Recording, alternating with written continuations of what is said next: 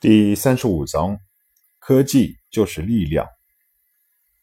赖特星神是一星太空星宿总长庄园内，王印舒服的享受着身旁妖艳女子的按摩，眯着眼，一旁的警卫正在向王印做着报告。报告的内容正是林星最近的活动情况。哦，你是说林星他最近几天？花费已将近一个亿，王印有些惊讶的问道。心腹警卫点点头：“是的，大人，最近他的一干手下花钱非常的大手大脚。还有就是高宗亮最近也是经常出入一些高级的场所消费。高宗亮的庄园中还停靠着一艘价值一亿以上的飞船。”不过，太空密探已经探查清楚，这艘飞船出处是陨石区的飞船黑市，价格为四千万宇宙币。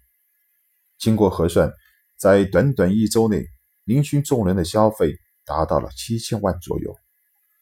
估计他原本的资金应该是在一亿上下。如果林勋在这儿的话，也不得不佩服眼前的这位名义上的总长警卫的密探了。他竟将零星最近的活动消费摸得八九不离十。王英冷哼一声：“好一个星级乞丐出身的小家伙！你果然没让我王英白费心思，一个亿就让你这么容易的到手了。”王印是真的愤怒了，应该说是妒忌了。自认在赖特行神，没有人能比自己会捞钱的，他第一次感到妒忌。一个小小的星际乞丐，也能在短短一周内拥有上亿的资产，肯定是变异兽皮的原因。警卫也点点头。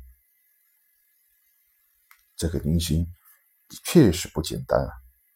按照他说的，一吨变异兽皮的存货是绝对不会卖出上亿的高价的。大人，我们是不是应该……不，王印一摆手，现在还不是的时候，等着他下一步的动作。我看出。他这个人虽然刚步入社会，但却不是有紧密的心思。他第一次出手不会买出太多的货物，相信一亿只是极少的一部分。眼看最近他们一概人出手阔绰，存款也该所剩不多了，下一步就是该有大动作的时候了。那我们应该怎么办？警卫非常疑惑的问道，想知道总长大人的计划。王印轻轻一笑，悄声在警卫耳边言语几句，警卫连连点头。林勋最近几天一直在虚拟网上浏览，找遍了各个大国资料库中关于东方牧民的资料。但是结果都是大同小异，没有什么真正有价值的东西。期间，于思凯派人来找林勋签订了一年高级变异兽皮供应协约。林勋每月至少向凯德集团提供一百斤的变异兽皮，每斤凯德集团以五万宇宙币的价格收购。虽然于思凯很想和宁勋签订一个更为长期的供料协议，但是宁勋只愿意签订一年。倒不是宁勋不能连续的供应下去，光是宁勋从垃圾星上带来的变异兽皮的存货都足有十吨以上，况且宁勋还带了不少繁殖能力极其高的变异野兔幼崽，他们可以不间断的。为林勋产生变异兽皮。林勋是根本没有打算在这里生活太长的时间。这几天在虚拟网络上的活动，使得林勋了解到了外面的世界真的是极其的广泛和精彩。林勋不会带领着自己的一干兄弟，在这样一个小小的 Light 星省生活一辈子。现在在这里，这是为了熟悉科技世界的环境，是真正。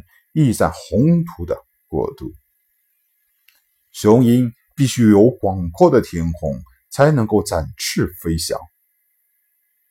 有了新材料、新设备的小宝干劲十足。纳吉尔号的改进工作取得了巨大的成功，是历史上教科书级的成功改造典范。且不说飞船的改造到底成功与否。这次改造的时间相比原先垃圾一号的一个月，的确是缩短了不少。